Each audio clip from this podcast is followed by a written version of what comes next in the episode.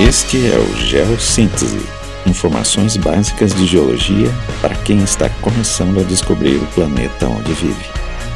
Eu sou o professor Adalto Lima, do Laboratório de Geologia da Universidade Estadual do Centro-Oeste, em Guarapuava, Paraná.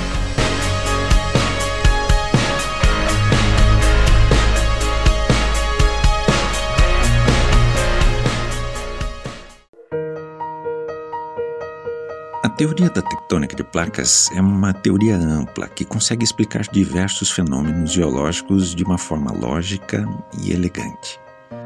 Outras teorias, como a da formação de grandes montanhas e sobre a origem dos diversos tipos de rochas, podem ser abrigadas sob a teoria geral e abrangente da tectônica de placas. Daí a sua importância para o estudo da geologia. Quem nunca olhou para o mapa da América do Sul e percebeu que seu contorno se ajusta exatamente ao contorno da África? Pois foi assim que nasceu a ideia da tectônica de placas, mas que no começo foi chamada de deriva continental. Porque se acreditava que os continentes estivessem boiando sobre um substrato oculto e estivessem à deriva. A teoria da deriva continental é precursora da teoria da tectônica de placas e foi desenvolvida pelo pesquisador Alfred Wegener no início do século XX. Wegener dedicou a sua vida para provar que os continentes estiveram unidos no passado distante e vieram a se separar. A primeira evidência de que os continentes estiveram unidos foi exatamente o ajuste geométrico que se percebe entre a América do Sul e a África. Na verdade, o ajuste também ocorre entre a América do Norte e o norte da África, e entre outras porções continentais do globo. Esse ajuste não é perfeito. Hoje se sabe que ele ocorre mais na zona da plataforma continental. A tectônica de placas, ou tectônica global, como também pode ser chamada, é uma teoria mais completa e que conecta os processos geológicos superficiais aos processos da dinâmica interna do planeta. O início dessa teoria começou a ser desenvolvido depois da Segunda Guerra Mundial. Mapeamentos do fundo do Atlântico foram realizados com fins militares. E o que se descobriu foi uma imensa cordilheira que se situa no fundo do oceano, a Cordilheira Mesoatlântica cercada por fraturas transversais que lhe dão o aspecto de uma espinha dorsal. Daí o nome pelo qual muitas vezes é chamada essa cordilheira, dorsal meso-oceânica. Mas o mapeamento magnético de uma área situada ao sul da Islândia foi o que revelou um aspecto impressionante e que deu início à teoria da tectônica de placas. Esse mapeamento magnético mostrou que as rochas do fundo oceânico apresentavam uma disposição em faixas alongadas e paralelas à dorsal oceânica. E não somente isso, mas cada faixa apresentava uma direção de magnetização diferente, porém repetindo-se alternadamente.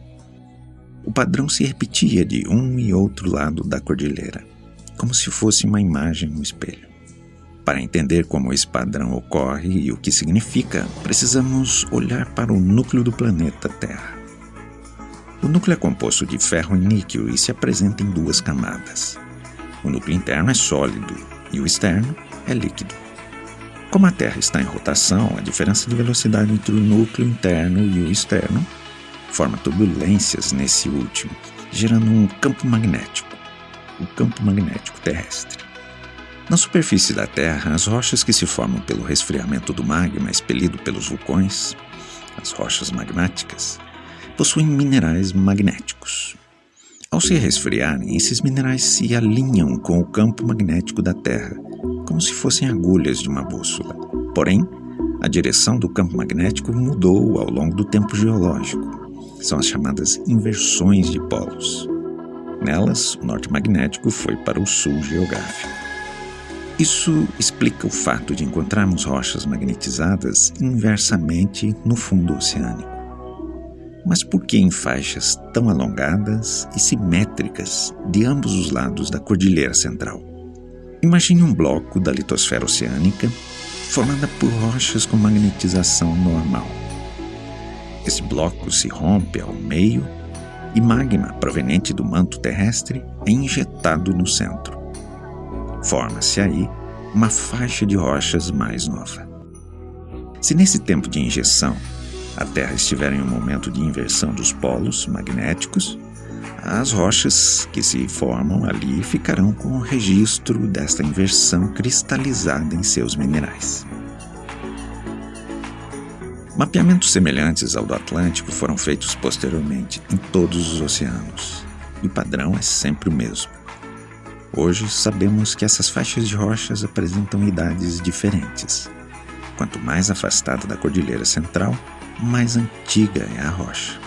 Isto mostra que os assoalhos oceânicos estão em contínua expansão, sendo responsáveis pela separação dos continentes.